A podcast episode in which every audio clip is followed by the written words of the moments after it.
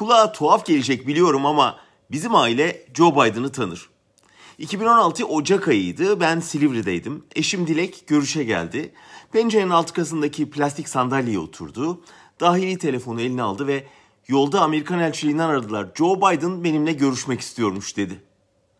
Bu önemliydi çünkü daha 4 ay önce Biden CNN'e IŞİD tehdidinden söz ederken Erdoğan'ın kendisine siz haklıydınız çok fazla insanın Suriye'ye geçişine izin verdik dediğini söylemişti. Erdoğan bunun üzerine Biden bunu söylediyse benim için tarih olur demişti.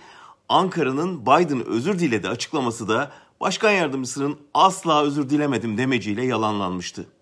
Bu gerilimin üzerine Biden Türkiye'de yine o Suriye sınırındaki bir Erdoğan operasyonunu afişe ettiği için hapsedilmiş bir gazetecinin ailesiyle buluşarak adeta yeni bir mesaj veriyordu.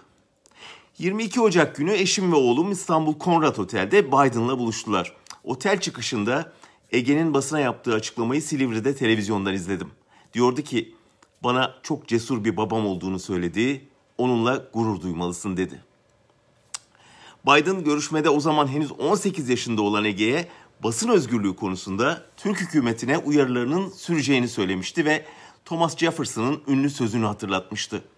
Bana basınsız bir hükümetle hükümetsiz basın arasında seçim yap derseniz hiç duraksamadan ikincisini seçerim. Washington'un Erdoğan'dan sıtkının sıyrıldığı anlaşılıyordu.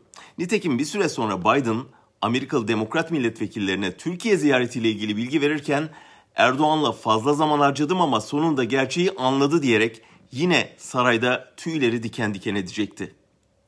Kıssadan hisse bu gece ABD seçimini Joe Biden'ın kazanması halinde tabii ki Washington yine siyasi, ticari, askeri çıkarları doğrultusunda hareket edecektir ama hiç değilse Beyaz Saray'da medya nefretinde Erdoğan'la yarışan bir iş adamı değil, hükümetsiz bir basını tercih eden bir siyasetçi oturuyor olacak ve Erdoğan'ın işi bir kat daha zorlaşacak.